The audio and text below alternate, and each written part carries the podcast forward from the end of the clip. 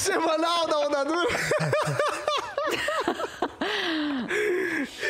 Cara, eu sou muito bagaceira. Eu comecei e deixei uma chave em cima do programa. E é uma chave feia ainda, né, cara? É a Né? chave do teu carro? É a chave do meu carro. Gente, um o Fox jeito- vermelho, Não, vamos maravilhoso. Focar, vamos focar, vamos Isso focar. aqui Ah, também dá- não é teu, não. Me deu até um calorão. Vamos Ó, lá. é, gente, começando mais um podcast semanal da Onda Dura na mesa com os pastores e hoje um tema bombástico. Nós falaremos sobre as histórias de Jesus, ou seja, sobre as parábolas de Jesus e por que que o nosso mestre tão maravilhoso, tão incrível ensinava por meio de parábolas. Perâmbulos. Perâmbulos, parábolas. A primeira coisa que nós devemos entender então é, e inclusive se você tem dúvidas, perguntas, pode mandar pra gente aqui que nós vamos estar respondendo. Mas antes de mais nada, gente, o que é uma parábola? Digam Olha. aí. Vai lá, Bibo, pode começar. Parábola, bem, é, gente, é muito para a gente conceituar de maneira simples, né? Para que todos nós aqui venhamos entender o que é parábola. Quando eu digo conceituar de maneira simples, porque a gente tem livros dessa grossura explicando o que, explicando o que é uma parábola, tipo, e mais de 100 páginas desse livro é Como resumir, né? Justamente. Então, resumindo, gente, parábolas são histórias que Jesus contava para ensinar princípios do reino de Deus. Essa é uma definição curta, básica, porém ela atende. É. Ela atende. São histórias que Jesus contava para ensinar princípios do reino de Deus. É muito boa essa definição, porque ela já de cara é, contraria um pensamento popular de que parábolas são necessariamente alegorias. E de fato, Sim. ainda que tenham elementos alegóricos em algumas parábolas, nem todo parábola não é uma alegoria. Isso aqui dá um ponto de discussão, um pouco até mais técnico, mas é por muitos séculos, repitam comigo, igreja, séculos. Séculos. Séculos. Séculos. Ah, as parábolas foram interpretadas de maneira alegórica. Por exemplo, Agostinho, que é um grande pai da igreja, respeitado por católicos, anglicanos e protestantes, ele tinha uma Ateus. leitura. Ateus. não, O pessoal da Sim, sim. psicologia lê Filósofos confissões. É, não, o pessoal da psicologia lê confissões de Agostinho. Se você fez psicologia e não leu confissões, alguma coisa está errada com o seu curso. Então, assim, ah, o que acontece? O Agostinho tinha interpretações mega alegóricas. Né? A interpretação que Agostinho dava da parábola do semeador, por exemplo, hoje em dia não é aceito, né? Porque não é aquilo. E por, muito, por muitos séculos se interpretou de maneira alegórica. O problema da alegoria é que vira um caminhão descendo a ribanceira sem ninguém no volante, entendeu? Porque Sem controle. é, sem controle. Qualquer, qualquer coisa serve. E eu né? diria que hoje é ainda mais perigoso, por quê? Porque o povo é que está tendo voz muitas vezes, ou, ou seja, todo mundo, porque todo mundo tem acesso à internet, então qualquer doidinho que for interpretar a parábola do seu Pois jeito é. pode chegar e falar quatro ventos que, que tá tudo Não fala certo. quatro Porque- ventos, que é uma referência. Ah, né? ah, não, enfim, Porque uma ventos coisa é, por fato todas- até no que o Aliás, Gê está falando. é muito bom. Porque ainda que, por exemplo, um cara como Agostinho usava-se de maneira alegórica das parábolas, ele tinha um arcabouço teológico que não fazia ele falar bobagem usando as alegorias, né? Justamente. E aí, faltando esse arcabouço teológico, faz com que muitos possam pegar uma parábola, manipular, ensinar coisas que não é a sã doutrina, que É. faz parte Sim. do Inclus- compêndio bíblico. Inclusive, tem uma pergunta aqui, né, do Lucas Henrique. Dá para fazer doutrina em cima de parábolas? Exemplo, o rico e o Lázaro? E Lázaro? Então, mas que doutrina, né? Se o pessoal quer pegar a parábola do rico e do Lázaro, que até. é, vamos ver se é uma parábola, né? Mas Uhum. enfim. Mas pegar esse exemplo para falar de céu, inferno, de como que é o céu, de É. como que é o inferno, aí nós temos um problema. Porque o próprio conceito de céu e inferno, um dia a gente faz uma mesa sobre isso, não são conceitos claros na escritura, tá, gente? Uhum. Só desculpa jogar essa bomba aí em, né, em plena quinta-feira, mas o conceito de céu e inferno não são coisas tão claras nas escrituras. Então, É. você pegar essa parábola para você fazer uma doutrina é meio complicado. E até entende? porque Perigoso. a Perigoso. parábola, ela tem um objetivo muito central. Jesus queria ensinar uma coisa com a parábola. Perfeito. Acho que esse é o grande E ponto. quando nós começamos a, de alguma forma, devagar Os nas detalhes. periferias da parábola, Uhum. a gente acaba é, encobrindo o ensino central e Uhum. distorcendo o ensino central. Portanto, uma parábola ela não tem objetivo, por exemplo, E como... isso é muito comum, né? comum. Não, Você pegar, os detalhes e falar, ah, então aqui não pode porque, né? Isso. Vou dar um exemplo para a galera entender bem. É, Gênesis 1 e 2. É o texto da criação do mundo. Então a gente tem um debate apologético hoje em cima de Gênesis 1 e 2, ah, de como Deus criou. Então a galera quer ler de maneira científica Gênesis 1 2. Pega cada Isso é detalhe. muito complicado porque Gênesis 1 2 não é um texto de ciência, Científico. de biologia, Não, de não, geografia. Ele é um texto teológico. Exatamente, Entende? É um texto exatamente. teológico. Então assim, você E embora for, eh, tenha um aspecto apologético também, de certa Tem, mas maneira, é- mas- é, pro Antigo Oriente Próximo. Não tem a ver Justamente. com, com a darwinismo, né? que vem- Isso, o cara quer discutir criacionismo e evolucionismo Quer colocar Big. Bang, quer colocar É, tudo não, ali Não dentro. dá, gente, não dá. Ainda que a teoria do Big Bang foi feita por um padre, né? Mas é uma parada científica que ele não, não é foi lendo a Bíblia que ele foi ter a sacada do Big Bang, entendeu? Então, assim, É. a gente precisa aprender a usar Inclusive, os textos. no próprio relato da criação, tem dois relatos da criação. No próprio Gênesis. o- Nossa, que, que bonito ouvir isso de um aluno do Martin Buns. Nossa, é, Não, mas é- concordo, não, concordo não. plenamente. Calma, calma, calma. Inclusive, calma. Ficou até Calma, emocionado. calma. Até Um emocionado. focado, peraí. Um focado no cosmo e outro focado mais no ser humano em si, pra destacar a evidência da Imago Dei. É, Martin Buster mesmo. Então, mas, enfim, temos, Resumindo. temos dois relatos. Mas, gente, é, o ponto pô. é esse. O ponto é esse, sabe? Que a gente precisa ler o texto bíblico com a mensagem que o texto bíblico quer ensinar. E Um princípio. Um princípio. E assim, e Jesus conta, e a parábola é interessante, que a parábola não era uma historinha, né? Uma historinha que Jesus contava lá para ilustrar algum ponto. Não. A parábola é a mensagem em si. É. Isso é muito importante. A parábola é a mensagem em si. Por isso que Jesus, inclusive, utilizava muitos elementos do cotidiano. Sim. Né? Para É. quê? Assim, algumas parábolas de Principal- Jesus... Uma das principais características das palavras que você percebe é isso, né? É o cotidiano. É o que está acontecendo, é o que eu fico imaginando. É. Eu já, eu já criei algumas parábolas sobre nós aqui, né? Sobre, e é muito interessante pensar que isso de fato. é, até uma- tem uma pergunta aqui. Era para facilitar, mas será que não dificultava? Tem a pergunta Não. aqui da Priscila. Então, Priscila, não dificultava porque dificulta para nós hoje, dois mil anos depois. Uhum. Então, eu entendo o seguinte: quando Jesus contava as parábolas e utilizava os elementos, né, as personagens, o cenário, o contexto e por aí vai, aquilo era comum. E nos foge porque a gente não está no mesmo contexto de Exato. Jesus. Que é o caso da parábola de hoje, a parábola do semeador, né? É, que pra nós é um Hoje modelo. nós temos tecnologias com relação à agricultura, mas naquele tempo era exatamente aquilo Justamente, Putz, justamente. Ah, é, é esse trator que ele tá falando, Justo. né? É, Assim, inclusive, a Lari colocou lá, eu, inclusive eu já, eu já criei algumas parábolas acerca de nós. E esse é um outro ponto interessante, por quê? Porque o ser humano, como criatura de Deus, ele é um ser humano que gosta de histórias. E não à toa as histórias ocupam a maior parte da Bíblia, que foi o tema do nosso podcast da semana Ah, passada. próprias pregações, né? Quando a gente traz uma história, ela, Perfeito. ela vem nesse com essa mesma mentalidade. Eu Sim. preciso ilustrar algo, trazer a, a simplicidade do que as pessoas conhecem para dizer o que eu quero dizer de fato. E aqui nós temos um ponto interessantíssimo. Por exemplo, nós temos bons homens de Deus que pregam muito bem e que ensinam a palavra de Deus e que muitas vezes não marcam. Não marcam. Por quê? Porque às vezes não conseguem colocar uma boa ilustração. Né? E- Aliás, por isso que o Kevin Van Hooser, no Pastor como Teólogo Público, vai dizer para os pastores pregadores assistirem ficção.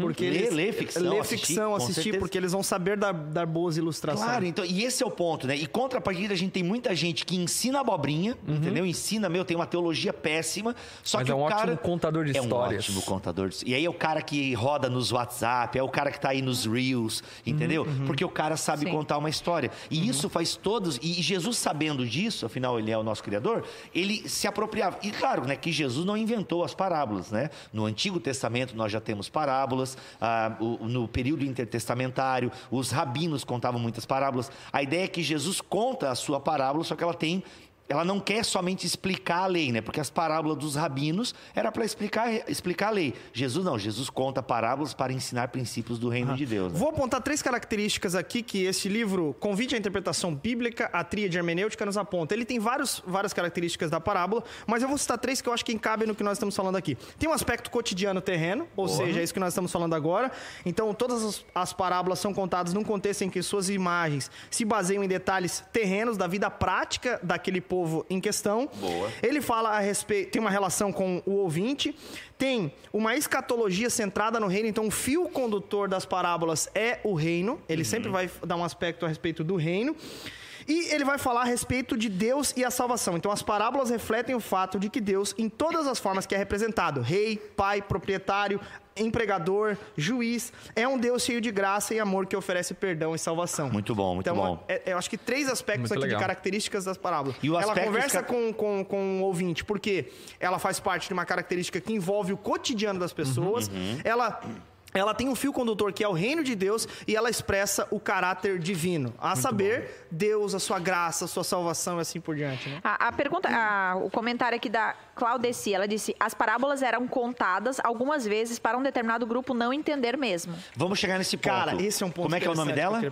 Claudeci. Claudeci, a gente, quando a gente for abordar a parábola do. A parábola que a gente vai Sim, falar hoje, a gente vai abordar esse tema aí, porque realmente, pô, qual é esse, qual é esse lance de Jesus aí de contar e a galera não entender, mas a gente vai entender Isaías, que é o que Jesus está citando ali, né? E eu, eu acho uma- um ponto também importante nós aqui trazemos à baila é o fato de que foi profetizado que o Messias também falaria por meio de parábolas. Portanto, Jesus ele não apenas usa como meio didático, mas é um cumprimento profético Sim. o fato Sinal. de ele eh, falar por meio de parábolas. né? O Salmo 78, no verso 2, fala isso.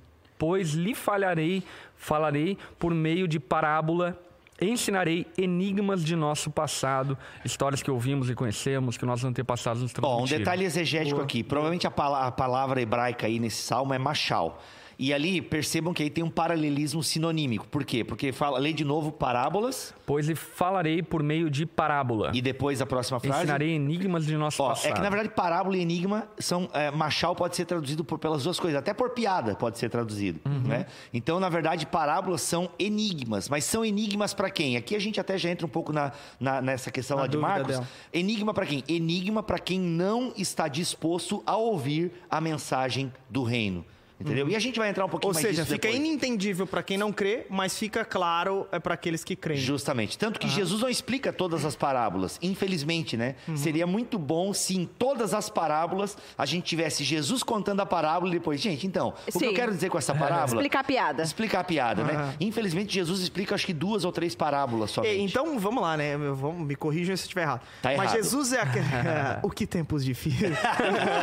Ó, Jesus, então, ele é uma espécie daquele professor que chega na sala de aula e fala assim, olha, gente, esse é o texto que vocês precisam ler, vocês precisam produzir aí uma prece sobre esse, produzir... Então, assim, o aluno é obrigado, de certa Isso. maneira, a se desenvolver na, na- naquele texto que ele É. E- apresentou. E nem só se Interpretação. desenvolver, né? É, na sua Mas- interpretação. Mas, a parábola ela tem esse fator é, humilhador, no sentido do que é uma história que parece ser tão simples, Uhum. mas que é carregada de conceitos profundos Boa. e que exige do ouvinte perguntar. Uhum. E aí, obviamente, os rabinos, mestres, letrados do contexto de Jesus não tinham esse senso de humildade ao ponto de questionar e perguntar a Jesus. E às vezes até entendiam, né? Às vezes até entendiam. Os fariseus às vezes entendiam a palavra. A palavra, a palavra opa. parábola, Parábola.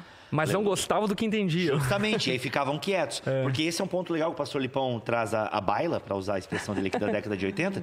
Ah, o que, que é? É tipo, toda parábola, que, ou seja, é uma história em si, é uma mensagem em si, ela também, ela, no final dessa história, no final dessa parábola, desse mistério, desse enigma, é exigido uma postura. É. É exigido uma tomada de decisão. Porque o Stott é muito legal quando ele fala isso, né? Que Jesus, não existe pessoas em cima do muro com Jesus. Né? Jesus realmente veio dividir a humanidade, veio O dividir muro famílias. já pertence ao diabo! Ninguém não tem crente, ou você é do mundo ou você é da igreja. É, mas é basicamente isso mesmo. Cara, se a gente pregasse assim, a gente seria rico. A gente não estaria aqui, mano, quinta-feira, ensinando a galera. Estaria aqui, meu, sei lá, em Dubai. Mas o que acontece? A gente não fala assim, né? O que tempos difíceis. É, bem isso. Mas assim, a ideia é isso, cara. Tipo, é, a, a- a- a história que Jesus conta, a pregação de Jesus, que geralmente. Jesus não, não pregou só por meio de parábolas, né? Mas Jesus ensinou muito por meio de parábolas. Curiosamente, em João nós não temos parábolas, né? Olha aí, fica. Em João nós não temos parábolas. só Fica nos a sinóticos. pulga atrás da orelha. É. Então o que acontece? Jesus, toda parábola que Jesus conta é pedido uma postura, uma tomada de decisão. Ali acho que a gente até pode abrir, galera. Acho que tá bem no, no miolo aqui. Acho que podemos responder a pergunta É, dela, deixa né? eu só pergu- é, uma pergunta do Watson, é, que possivelmente é de pregadores. Hum. A pergunta é a seguinte: acham errado ministrar em cima das parábolas, mas não especificamente no contexto da parábola, já que não devemos pôr sentido no texto e sim tirar? Eu acho errado você pregar qualquer coisa que não diga o que o texto está querendo dizer. É, eu não inclusive entendi a as pergunta parábolas. dele, porque O que ele está dizendo é usar os elementos da parábola de maneira livre e dando uma Nossa, interpretação não, é diferente daquela que a parábola quer Não. transmitir. Ah, Por mais que algumas parábolas nos escapem no sentido e, né, e os exegetas ao longo da história às vezes chegam a duas ou três conclusões diferentes, a gente deve procurar ao máximo É. tentar extrair o sentido daquele O texto. princípio e não O os princípio, detalhes, né, do- Justamente. Então, isso é complicado. E outra, né? Já que a gente falou da questão de histórias. Conte as suas histórias, né? Ou veja ficção, ou leia livros, Uhum. né? É porque uma boa história, gente, é, é- ela marca. Ela marca. Ela marca. A pessoa não vai lembrar do texto que você lê, vai lembrar da história do papagaio que você É. contou lá, que de alguma forma. Por exemplo, quando o pastor Lipão cita filme, cara, eu já lembrei daquela pregação, porque ele citou filme. deu spoiler no final e tudo. Ah, né? Quer ver quando você usa a sua própria vida de testemunho, né? É. Quando você conta a sua história, é, Isso. é uma coisa que prende, marca, eu acho que tem... E aí, então, mas esse é, o ponto, esse é um ponto legal, Larry. Por quê? Porque, infelizmente, muitos pregadores ficam só neste ponto. Só nesse ponto. Só nesse ponto, né? Então, assim, é, tem um que é Roda o Brasil aí, até esteve num programa de rádio aí recentemente, o pastor Lipão até ouviu, inclusive, que é maravilhosa a história dele. Minha esposa ouviu ele na rádio, chorou no carro, Uhum. porque é uma história marcante, entendeu? Agora, o que que, o que, que ele precisa, Fazer na uma minha doutrina opinião? da sua história. Ele precisa sentar e ler um catecismo Nova Cidade, entendeu? Ele precisa, porque a história dele é marcante e ninguém tira isso dele, né? Quando, por exemplo, Deus tirou o Geise lá das drogas na, na federal, sabe? Então assim, Ah, ninguém ô, tira. Na UFSC, tá tudo liberado. É porque é uma história real, né? É uma história real. É uma experiência real. É poderoso. Só que qual é o problema dessa turma, muitas vezes? Que daí a pessoa abre o texto bíblico, pô, ela poderia ter lido uma receita da Ana Maria Braga, E eu, que acho que, mesmo. e eu acho que tem um. um- Não, é no sentido que a pessoa lê o texto e, cara, e o texto se escapa na história dela, entendeu? É, Então, cara, o esse é um ponto. exatamente. E aí a, a- a gente já tem esse problema por Aí causa de basta fazer discipulado, né? Exatamente, mas daí a gente passa no que? No sentido do que? Da pregação se tornar um fim é, no pregador. É, Esse a um- doutrina em cima da sua dele, história. exatamente. É, justamente. Fica meio egocêntrica assim a parada. E eu acho que esse é por isso que eu acho que se livrar e lançar para um super-herói a história é um pouco mais é um pouco menos perigoso, por assim dizer. A história é real, não dá para negar, eu acho tudo. Mas eu, eu, eu vou no ponto que o Bibo tocou. Eu acho que é, demais é, doutrinar em cima da própria. Doutrinar em nenhuma instância em cima da própria história, né? Tipo, eu. Mas a própria história é ser o cerne da ser mensagem. o cerne da É. mensagem, esse é o problema. Esse é o problema. Eu acho que serve de testemunho, É eu um acho que é uma exemplo benção, um da- exemplo. Reforça, né? é, Reforça exatamente. o seguir- ponto seguir- doutrinário. Tem que seguir a metodologia do Keller. Ele pega uma personagem, ele exalta a personagem, ele destrói a personagem e apresenta o verdadeiro herói que é Jesus, entendeu? Uhum. Então tem que ser esse o negócio. Porque às vezes tu realmente ouve algumas pregações, mas enfim, esse não é o ponto. Vamos pro ponto aqui que a Priscila tinha perguntado antes ali, né? Ou a Sim. moça, a fulana. Sei lá. Tá? Porque tem, tem um texto realmente cabriocárico que Marcos traz, Lucas traz, que é o seguinte. Tendo. Olha aí. É, não, tô falando de história, eu lembrei do pastor Lipão de cueca agora né, na pregação Que de isso? domingo. Ele falou. Tu falou de cueca na praia? Farofeiro. Ah, quando criança, Quando né? criança, claro. Ô, o pessoal já entra no Instagram. O pessoal já entra no Instagram ali pra ver se ele tá de cueca assim. Pastor tatuado que toca Coldplay, fica de cueca na, praia. Isso. Não, gente, Meu mas- Deus. Não, mas a Fica história. de cueca no é- culto, né? A é galera inventa umas coisas. A ilustração. Aliás, esse negócio de fofoca é maravilhoso, cara. Porque eu ouvi uma Que isso? maravilhoso. Não, não, abre um Assinado aqui. Satanás. Ah, não, Não, abre um paralelo. difíceis. Não, um parênteses bem inútil aqui. Cara, eu tava com uma pessoa esse final de semana e ela veio assim: Ah, porque o pastor, como é que ela te chamou? É, é Felipão. Pastor Felipão, Felipão. É, Do ele tá, Onda. ele Do tá bem, Onda. né? O pastor Felipão tá bem, né? Morando em Miami e tal. Eu, como é que é? Ah, tá morando em Miami, não tá? Deu. Da onde tu tirou isso? Não, porque eu tava conversando, cara, olha só, eu tava Meu. conversando com alguém. Ela tava Mano, profetizando. não, ou a pessoa viu um TBT, sei lá, porque tu já foi pra Miami, né? Já, Sei lá, a já. pessoa viu um TBT, a pessoa não sabe nem o que é TBT, viu um TBT, deu um cara em Miami. Mano, e não, é porque... E ontem ele tá morando em Miami, naquele condomínio famoso que todos famosos vão, no Isso. TBT. É, isso. Mas é assim que é a fofoca, Isso velho. aqui Já é viu só o um TBT holograma, né? Residence? TBT Residence? Mas não, o que o que eu fiquei impressionado é como a fofoca, é assim que a fofoca demais. corre. Ai, tipo, meu mano, Deus. e pior que não tem nenhum fundo de verdade, né? Meu, é muito louco. Mas enfim. Queria que tivesse Seria massa, fundos né? de verdade nessa. Que tempos difíceis. Agora sim, falando sério aqui, voltando, voltando. Gente, hoje eu comi muito chocolate. Uh, como é que é? É coisa de louco! É coisa de louco, Brasil! Vamos pro intervalo! Gente. para com essa buzina do capeta, é o ratinho. Espírito Santo. Cara, hoje a gente almoçou. Vai lá, vai lá. por vai lá. mim. Vocês estão malucos? Aqui, gente, O lance Lucas, da pergunta dela foi a seguinte: que Jesus conta... Por que, que Jesus conta a parábola e que alguns não vão entender mesmo e ele quer que não entenda? Isso, perfeito. Aí Jesus está dizendo o seguinte aqui, ó. Tendo dito isso, exclamou: Aquele que tem ouvidos para ouvir, ouça. Seus discípulos perguntaram-lhe o que significava aquela parábola. E ele disse: A vocês foi dado o conhecimento dos mistérios do reino de Deus. Mas aos outros falo por parábolas, para que, vendo, não vejam e ouvindo, não entendam. Tá? Ou seja, Jesus aqui, primeiro que a palavra parábola aqui pode ser melhor traduzida por mistério, ou seja, mas a todos falo por mistérios. Olha tá? aí, ó. Falo por meio de mistérios, por meio de enigmas, para que vendo não vejam e ouvindo não entendam. Gente, Jesus aqui está citando Isaías 6. Basicamente, Isaías 6 é um texto que se utiliza da hipérbole Ó, estão trabalhando aqui. O pessoal da onda não para de trabalhar. Então, assim, é, ou seja, Isaías usa de hipérbole ali naquele texto e uma linguagem até dramática para o quê? Para chamar a atenção da sua audiência. Tipo, ei, gente, ó, eu vou endurecer mesmo, eu vou falar e vocês não vão ouvir. Mas aqui, gente, não tem discussão de determinismo, de arminianismo, calvinismo. Não existe essa discussão na Bíblia, ok? Só para gente, para ficar bem claro. Aqui é muito claro, e vários exegetas corroboram o que eu estou falando aqui agora, é a ideia de que está chamando a responsabilidade à audiência, que é o que o Kosterberg até falou ali nas tuas, é, aquilo que você entendeu a partir daquilo que você leu aqui no Kosterberg e tal. Ou seja, essa ideia de que Jesus fala, de que eu falo e vocês não entendem, é porque, de alguma forma, dá a entender que somente quem é o povo de Deus, como até um amigo meu usa, né? O cai para dentro, é somente quem entra para dentro, né? Usando assim essa, essa, esse uso errado Os da linguagem.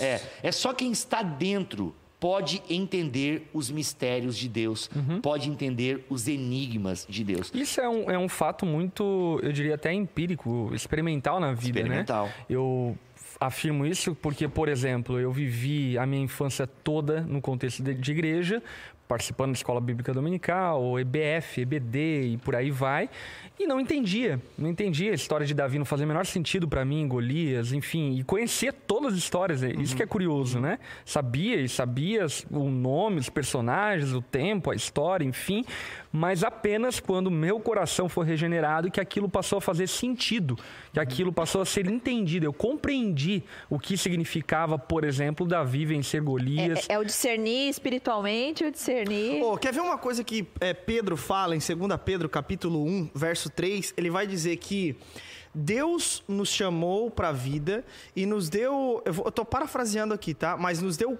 é, capacidade e as ferramentas necessárias para uma vida de devoção, ou para a vida e a devoção.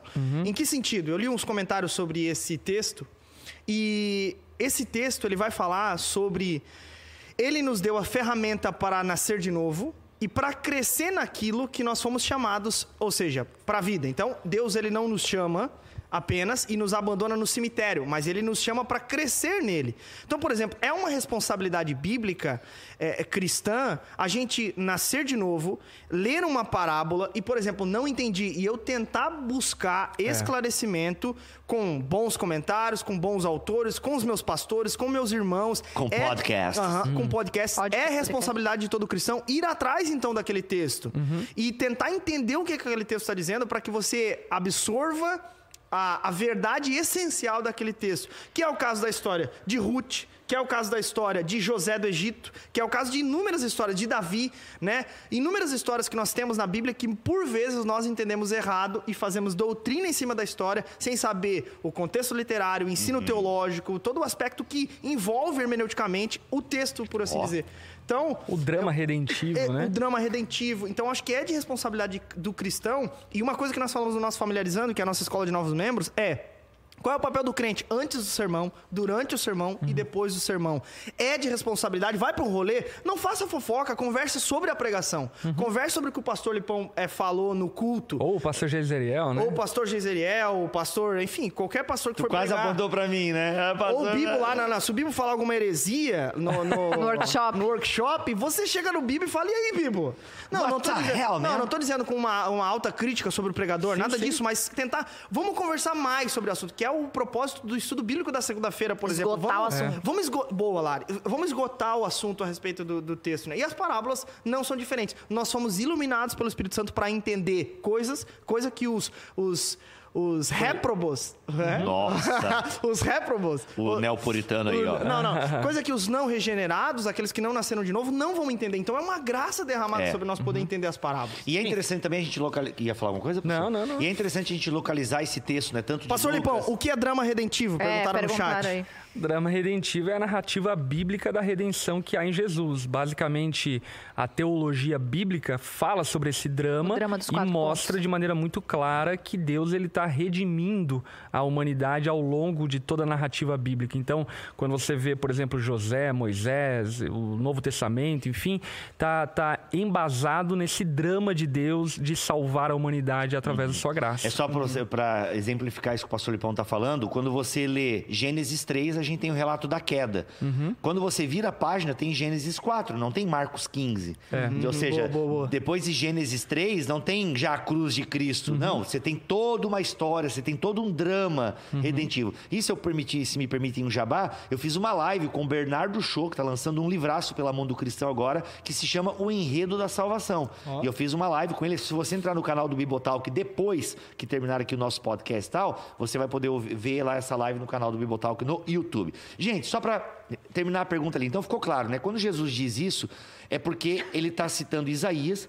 E ali Isaías é uma pregação chamando o povo para o arrependimento. E dentro do contexto em que os autores evangélicos colocam essa passagem de Isaías, já tem como background a rejeição dos mestres da lei ao ensinamento de Jesus. Então, realmente, para esses mestres da lei, o que Jesus fala se torna enigmático. E se eles entendem, não querem responder a isso porque não gostaram daquilo que entenderam. A exemplo de Nicodemos, né? A exemplo de Nicodemos, que vai escondido lá depois, né? E aí, para finalizar, eu quero ler Fica aqui. muito bem ilustrado no The Chosen. Olha aí. Maravilhoso o capítulo Nicodemos. Cara, eu não The vi Chosen. The Chosen ainda, vocês acreditam nisso? também não. Misericórdia, Bibo. É, não, preguiça de instalar o aplicativo, cara. Mas tô vendo Fleabag, não recomendo. Então aqui, a Zuki... É muito boa essa série, mas é maior de 28 anos. Zuki... É muito boa, nossa, Fleabag é muito boa. É, gente, esquece isso. É, sai daqui. Aqui, ó, vi- página 15. Zuki afirma que a resposta a esses dilemas está no caráter dos ouvintes. Percebam como, na verdade... A TV até apagou, bicho, olha lá. Ó, é, Samsung, patrocina nós, Samsung. Tá? Ó, é, ou seja, não é a questão do. É, os ouvintes é que não entendem. Então a questão não é que Jesus fala difícil e que Jesus quer fazer, se fazer de difícil. O ponto não é esse. Jesus não está se fazendo de filósofo diante da lavadeira. Não é esse o ponto. O problema são os ouvintes. Como os doutores da lei, em 3,22, né, no Evangelho de Marcos, já haviam expressado sua incredulidade a respeito a Jesus, eles revelaram o endurecimento de seus corações. As- Ou seja, aqui não é Deus que endureceu. Eles endureceram seus corações diante do ensinamento. Porque, gente, nós precisamos localizar Jesus num tempo em que existiam vários messias, muito- muitos rabis. Não era muito entende? claro, né? Assim, então, Jesus era mais um entre outros. Qual era a diferença? Mais uma aposta, né? Justamente. Qual era a diferença de Jesus? A primeira é que Jesus apontava não para a lei, mas para si. Afinal, ele era o cumprimento da lei. E ele, então, assim, isso já fazia toda a diferença. E claro, né, ele era Deus, ele é Deus, na verdade, ele era Deus naquele contexto, e ele falava com autoridade e o povo reconhecia essa autoridade. Então, mas a princípio, então, isso causava um escândalo, entende? Então, isso gerou endurecimento nos mestres da lei. Pô, a gente está esperando o Messias, mas não é esse cara. Entende? Não é esse cara. Então eles revelaram o endurecimento dos seus corações. Assim, não tinham condições de compreender o significado das parábolas de Jesus. Jesus não estava primordialmente interessado no estímulo intelectual. Cara, isso aqui é fantástico. Ele não estava interessado no estímulo intelectual de seus ouvintes. Mas, preste atenção, numa resposta destes logo ao ouvir a parábola. Muito bom. O uso que Jesus faz das parábolas não estava motivado pelo desejo de levar seus ouvintes à percepção de alguma verdade profunda e mística, mas a uma resposta decisiva de arrependimento, fé, esperança e amor. Trocando em miúdos, como um bom judeu, Jesus conta uma história é materializada, não é uma coisa, um ensinamento grego, metafísico, que fala o ensinamento e a pessoa que ouve fica né, deliberando sobre aquilo, será que entendeu? Não, Jesus, como um bom judeu, conta uma história que já está ali, o significado da história. E essa história pede, por exemplo, assim: Ah, Senhor, eu quero te seguir. Jesus não fala assim: Olha, cara, eu não tenho condições alguma e tal, ando meio sem dinheiro, tá? Não, não, Jesus, olha, cara, eu sou como uma raposa, não tenho nem onde reclinar minha cabeça. Pronto, o cara já entendeu a referência e ele vai saber se ele quer seguir Jesus ou não. Entendeu? Então, assim, a parábola é isso. Ela, ela não é para promover um, enchi- um enchimento, um inchaço intelectual. Uma vaidade Uma vaidade intelectual. intelectual. Não. A parábola é para chamar para uma postura, para uma decisão de vida. Por isso que quem tem ouvidos para ouvir, ouça, que para um bom judeu significa que quem tem ouvidos para ouvir, obedeça. Ah, Agora, agora, nossa, eu vou ser bem rasa no meu comentário, ao, ao extremo. Mas agora eu lembrei do, do- de, de situações de casais, quando você, você precisa falar algo, só ele vai entender, tipo assim, que você quer ir embora. Boa, Sabe? olhar. Ninguém entende. Mas a pessoa sacou assim. Sim, já chama pra uma posição e uma Sim. decisão. Não, às vezes eu tô que numa filho, mesa, sabe, uma- filho? Sim, às vezes eu tô numa mesa, eu tô me empolgando, Já falar, entende achando- mistério no ar. É, É, achando, aí, achando só dar uma levantada assim, tipo, eu já. Opa, acho que eu tô falando demais e tal. Tipo, Aquele dá aquele olhar, aquele assim, olhar né? E tal. É, é verdade. Só É- chama, é né? Rodrigo? mesmo. Não, quando falou Rodrigo. Assim, ó, Rodrigo. Eu nem volto pra casa. Ei, é só uma coisa Rodrigo. aqui Ela te chama de quê? Ok, então, Bibo, ó, então vocês estão dizendo o seguinte. é, então é para os iluminados, por assim dizer, ok. Mas por que que os discípulos, então, perguntam alguns significados de parábolas também? Olha, que a gente até pode entrar já nessa nossa Vamos, vamos parábola, entrar, né? vamos entrar, vamos entrar. Vamos entrar? Aham. Aliás, é 14 horas É 14 agora. horas. Mas vamos lá. É, por que, que alguns difícil. discípulos então perguntaram para Jesus? Eles não eram os chamados por Jesus à beira do mar da Galileia, outros em outras situações. Mas esses caras, e aí? Como é que, como é que fica a situação desses caras nesse contexto? Mas o, o próprio interesse deles demonstra a iluminação. Ó. A, a vontade de entender, o desejo por compreender aquilo que Jesus estava proclamando, demonstra que o coração deles era um coração inclinado ao coração de Jesus. E como as parábolas, né, e o ministério de Jesus, ele tá- é muito escatológico, né? Ou seja, ele é a chegada do reino de Deus, ele é a manifestação do reino, mas ainda não plenamente essa coisa toda. Os próprios discípulos ainda estavam engrenando numa compreensão de quem era Jesus.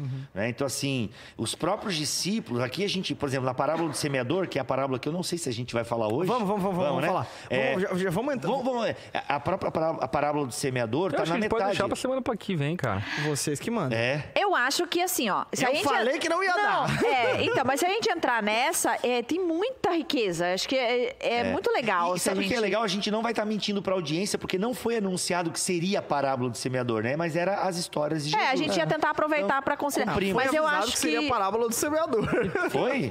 Ah, tem Não, até mas o áudio problema. do Então, né? o próximo episódio é a parábola É. do semeador. É, daí a gente fala da Mas eu a acho nossa que é comunicação ainda ganha uma semana de folga, não precisa produzir uma coisa. Justamente, Boa, boa, justamente. boa, Mas, ô. Nai, não fica bravo, é porque realmente Ah, o- a gente devia ter ouvido aqui o Geisel, que ninguém dá muita bola pro Geisel, ele falou e a gente não prestou Falei! atenção. Vamos esgotar o assunto do que é a parábola no início. É. Mas... Mas não, então, mas eu acho que a gente pode abrir bastante daí depois, né? Sim, Senão sim. Mas, mas eu gostei corrido. aqui do comentário da Priscila Pinheiro, que falou o seguinte: Lari, você foi muito profunda, só os esposos e maridos entendem isso. É, Olha, exatamente. igual Jesus. É igual Jesus. Igual Jesus. Maravilhoso. Maravilhoso. eu falei, vocês não entenderam, mas as mulheres entenderam, tá Claro. vendo? E assim a Caramba, gente hein? vai indo. Solteiro não entende essas coisas, não. Só casado. Só aqueles que têm aliança. Pegaram a Solteiro, referência, ó. solteiro não entende nada na vida. Vocês sabem o É. que que é isso aqui, ó? Esse sinal aqui? Meu Nossa. Deus do céu. Quando você tá no meio, mula. quando você tá no meio assim, de uma galera, aí você olha pro seu marido e faz assim, ó. Vaza? Como é que é? Não. Ah, é. Vamos picar mula. Picar a mula. Picar mula. Caraca, mano. Pica muito. E esse sinal aqui, Eu sou- sabe? Meu peraí, Deus, o que é isso? peraí. É um Não, mini aí é hang. Illuminati. É o mini hang Que loose. isso? é o mini hang. E esse sinal... E esse sinal aqui, você sabe? Trava na beleza. É, não, isso Gente. aí é de uma deusa, sabia? Sério? Ah, para, não. não, que isso? não, Sério? não, É, não. quando ela vence a batalha, ela faz assim. Capa. Ah, mas isso, isso é uma viagem. Isso é uma viagem. Trava na beleza. Não tem nada. Eu, É muito as minhas histórias de que o Harry Potter é do diabo. Não, mas quem, Toda vez que eu faço isso aqui, eu recebo, Não, eu recebo milhões Mano, de mano, ô, ô, Lari, entrevistas capaz. de. Lare, Lare, Ah, não, quem não, cria tá trava doido. na beleza não conhece cultura nesse nível de saber. É, eu quero uma deusa. Moral, assim, tipo. né, é Eu difícil. parei um pouco. Eu adorava fazer isso, mas. Não, mas Aí eu não faço Me porque- senti adorando uma deusa. me senti adorando uma deusa. Mas finalizando, então, eu acho que. Trava na deusa. Essa é a ideia, né? O trava na deusa. Trava na bedeusa. Na beleza. Pô, bota o cafezinho pra nós, né, velho? Acabou, Bota, acabou. ah, Ah, bota com não, não tô aqui pra servir, não sou Jesus. Gente, alguém mandou tempero. Não entendeu nada das palavras. Pessoal, alguém mandou o temperos pra nós. Temperos? Temperos? É tempero, né, Ana? Mas tempero tem que mandar comida. Tempero? Eu não sei. Mandaram temperos pra nós. difíceis revelam sobre nós. Enfim. Tá, gente, acabou então. Não, né? não, calma, calma, calma. Não, vamos- só, vamos- vamos só que esgotar ver aqui o assunto da parábola. Beleza. Jesus é. Ô, Ana, Caramba, olha que legal Guarda aquela isso, data cara. em agosto Olha pra aí, mim ó. lá, hein? Tem. É, é pra galera do Na Mesa? Ah, não dá pra. Aí, pessoal. O Olha que legal, cara. que, que é isso? Tempero mesmo? Tem um irmão Não. da nossa igreja que trabalha com isso. Ele já me deu já. Cheiro A gente já verde. ganhou. Incrível, cara. Pô, a Xanda vai curtir essas paradas aí. Poxa, tem o, o Legal, né, arroba cara? aqui. Olha isso, mano. Muito legal. Obrigado. Inclusive, se você quiser mandar coisas aqui Ah, para é na mesa. Dona Nena Alimentos. Olha aí. A Tem- Nena! Ô, gostosa, Nena. Eu sempre curti a Nena. Tá, vamos falar sobre Muito legal. parábolas Olha aí. só, as parábolas é o seguinte. É, não, mas assim, ó. Eu tava É, explicando, fui cortado aqui, me senti a Larissa agora. É pra carne moída da Lari. É pra carne moída da Lari. Comentaram isso. É, é bom, os ouvintes são os melhores. Vai lá, vai Quanto lá, temos vai de audiência aí? Se tiver menos de 400... 421. Ah, tá. Por menos de 400 eu não falava mais. E ainda colocaram no comentário que tempos difíceis revelam sobre nós. Ai, gente. É coisa de louco! Gente, seria massa. Vai. Isso a gente não precisa nem beber, né, cara? Se a gente bebesse, meu Deus. Cara, não, esse, esse, esse, esse, café. café de hoje O que é botaram no nosso café? Bibotalk, vamos lá, continua a tua Não, é, acho que é isso, gente. Só pra entender essa questão, né? Os discípulos, meu, eu tô, eu tô descontrolado. Os discípulos, eles, eles estavam nesse processo de autoconhecimento. E eu ainda ousaria dizer, citando o meu mentor N.T. Wright, isso aqui vocês não estão preparados pra isso, mas eu vou soltar. Elebe, joguei pra cima. É, Nébias. Elébias. joguei pra cima. Autarquia. É, o próprio Jesus está num conhecimento de quem ele é ao longo do seu ministério terreno. Olha aí, o Martin Bucer já fez careta.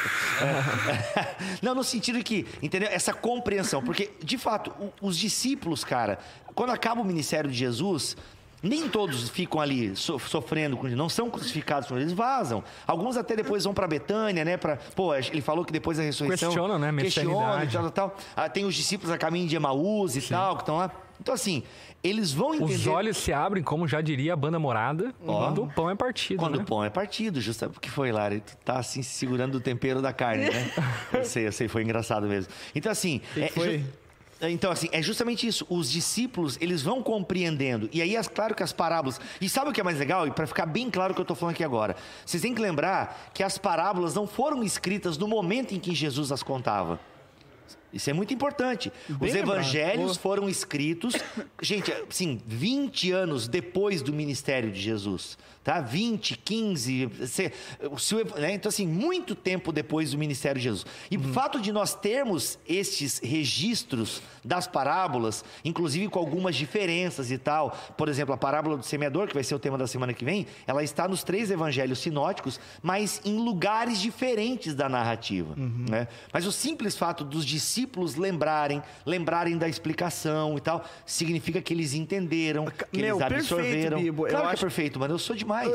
não, não, mas eu acho que uma coisa interessante nos evangelhos sinóticos, Mateus, Marcos e Lucas, é o fato de que as parábolas, por mais que estejam em lugares diferentes, elas transmitem a- exatamente a mesma coisa. Isso, A mesma olha, coisa. olha a força, né, de uma palavra revelada, muito sim, bom. sim. E uma palavra revelada e de um povo que valoriza né, a sua história, que valoriza histórias. Uhum. Porque, gente, imagina, Jesus está pregando, aí tem os discípulos, aí, aí Jesus é crucificado, os discípulos pregam em Jerusalém e tal, e, e saem por aí pregando, vem perseguição, só que de repente os discípulos começam a morrer. Uhum. E aí, galera, a igreja tem que ser fundamentada na pregação dos apóstolos. Como é que a gente vai perseverar na pregação dos apóstolos? Atos 2,42. Uhum. A gente precisa começar a registrar a carta, né, a pregação dos apóstolos. A gente tem Lucas fazendo uma pesquisa, então Uhum. talvez outros escreveram sobre Jesus e a gente não sabe, né? Uhum. Mas com certeza Lucas consultou Marcos, em talvez uma outra fonte que a gente não sabe, por aí vai. Ou ele conversou com, né, os, os evangelhos se conversaram e por aí vai. Mas é, é nítido que É, os a- evangelhos Marcos têm consulta diferenças. Pedro. Justamente, né? Provavelmente a fonte de Marcos é as pregações de Pedro. Mas esse é o fato, sabe? Que foram escritos anos depois da mensagem. E por isso que até tem algumas diferenças e por aí vai. Só que a mensagem está ali, a mensagem central, ela permanece. E isso mostra a força né, do, da- da- do testemunho. Porque tudo isso foi passado para frente com base no testemunho, com base na pregação. Então, quando o pessoal vem com aquele Que história é assim, essa ó, que perpetua, sendo que eu não entendi? né? Justamente, que- justamente. Como é que eu vou aplicar né, e vou explicar Aham. uma coisa que eu mesmo não entendi? E aí, se alguém vier com esse papinho pra você assim, ó, não, porque isso aí, como é que tu vai confiar numa palavra? Que isso aí foram histórias contadas, tipo telefone sem fio. Cara, nada. É que telefone sem fio pra nós hoje. Porque pro povo hebreu, contar histórias era preservar a memória. A Até, até lembrei do, do- do profeta Natan, por exemplo, falando com Davi, Nossa, né? é fantástica essa É, parábola. é, é, eu acho, até imagino assim, né? Eu fico imaginando a história ali, né? a- a- o diálogo, que se viesse de outro jeito, Davi nunca. é, Davi era muito poderoso, Davi era o cara, Se né? viesse do jeito grego, Lari. O jeito grego é assim, Davi, seguinte, tu Exatamente. pegou uma mulher, do- pegou a mulher de Urias. Não, e ele vem com uma historinha tão. E a interessante é que a reação de não Davi. É, só que não é historinha, só pra... Não é historinha.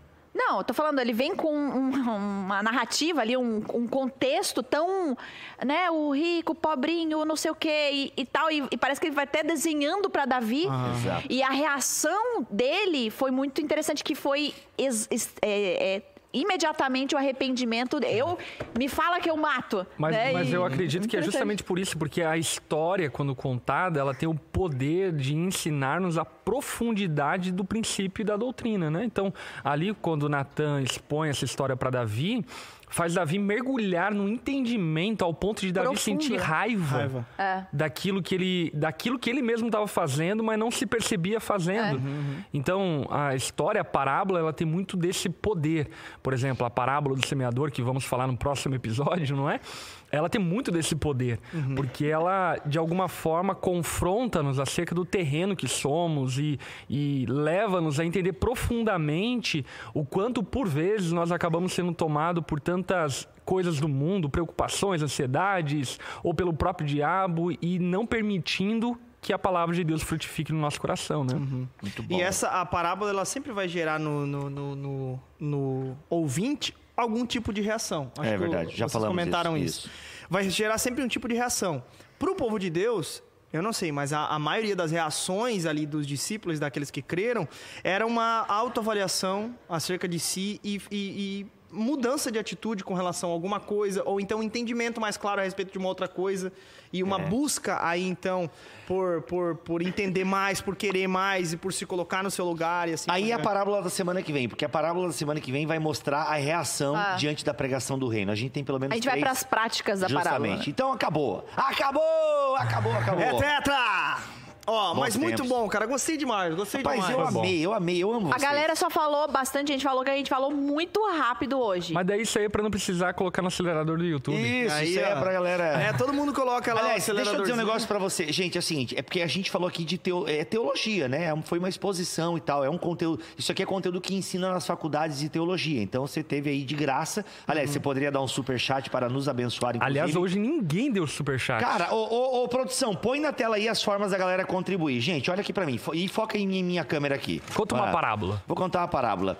Era uma vez uma igreja com alto potencial evangelístico, que tinha luz, câmera, ação, Ação. pastores Trilha, bonitos, pastoras, ah, não é mais pastora. difíceis É, revelam Trilha, trilha, trilha. E ela tinha muito, e tinha muitas, muito alcance. Pessoas do mundo inteiro vinham para uma cidade dos príncipes para congregar nessa igreja. Mas acontece que veio uma crise.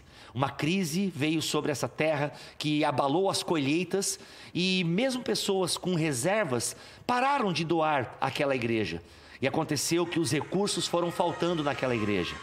Os recursos tiveram que. Porque as câmeras que eles acham que é- pertenciam à igreja, na verdade eram alugadas. E é caro o aluguel dessas câmeras. Olha aí, tá começando a reação. Ó. O Maico já deu um real. E a igreja não tinha Música dos. Gideões Missionários. E a igreja não tinha mais condições de pagar o aluguel. difíceis. De repente, começaram a colocar o celular dos pastores como câmeras para Nossa. fazer os cultos. E como trilha. E eram iPhones, mas de repente não podiam mais ter iPhones. Olha e aí, ó. começaram O a ter já deu cinco. Samsungs e Androids e até mesmo Xiaomis. E a crise e uma equipe maravilhosa de mais de 15 funcionários foi reduzida a somente o Alex. Um rapaz de 22 anos que está com cara de 40. Um rapaz de 22 anos que está mais cansado Magro, do que tá Billy Graham magro. depois de pregar magro. no Maracanã. Mas tudo isso aconteceu porque o povo segurou o dinheiro, reteu em suas fazendas e não compartilhou os Morando grãos. em casas apaineladas. Isso. E o povo reteu e não compa- não entendeu o propósito, não entendeu que o seu dinheiro, os seus grãos eram para a propagação do reino, até que essa igreja mingou e virou somente uma casinha na rua São Paulo, pregando para três pessoas. Tudo isso porque o povo não deu um super chat. Ó, então já sabe, né? Tira o escorpião do bolso, irmão. Ô, gente, Cara, falando sério, ó. É, Ô, Bibo, ó, tu é ó, um baita contador de ó, história, é mano. Tu isso. é um baita. Ó, é, tem que doar, galera. Tu é Tem um que doar. baita mentiroso, cara. Aqui, não, brincadeira. Não, mas tu é, cara, tu é engraçado, Bibo. Tu é engraçado. Gostei da tua, da tua, da tua história Da tua aqui, cara. performance. É que- não, é que ele, ele, é, ele é muito ficção, cara. O Bibo, ele é. É, mas tem que doar. tem- bom, é tudo cara, isso pra dizer bom, assim, Bibo. gente, vamos colaborar porque tudo tem um custo, tá? Aham, Bibo, tu é demais. cara. Aliás, muitas igrejas queriam. Nem se sabe disso, gente. E, pô, o que a gente tem aqui é um privilégio. Agora falando sério, mas agora falando sentido grego. Falei aqui de forma judaica, agora sentido grego. né? Mano, isso aqui é uma estrutura enorme, entendeu? Uma estrutura verdade. enorme. E essa estrutura aqui existe para promover o reino de Deus, para promover conteúdo de qualidade, para promover coisa boa. E, tu, e, cara, tudo isso tem um custo. Uhum. E outra, e assim, gente, é que vocês não podem ver aqui, mas é, é gambiarra atrás de gambiarra aqui. entendeu? E é, Para, Bibo! não, mas eu tô falando que isso aqui é a garra da galera da produção, entendeu? Tipo assim, isso aqui não é, ó, isso aqui, olha isso aqui, mano. Isso aqui eu tenho, isso aqui pode cair na nossa cabeça. Se foi o Matheus mesmo que fez, tem que tomar cuidado. Então, assim, isso aqui é gambiarra, velho. Entendeu? Só que o que é isso aqui? É esforço de uma galera. Não, eu tô, pô, parece que eu tô desmerecendo, mas eu tô elogiando pra caramba isso aqui. Porque isso aqui é o esforço da galera, velho. Entendeu? É, o esforço da galera que pega, monta. Olha aí, galera, o eu- pai do agora- às não. 2h37. Pega, pega Olha a câmera, aí. pega a câmera e vem mostrar esse, esse, Cala esse a softbox. Não, não mostra. Mano, Não. esse softbox, cara, É de louco!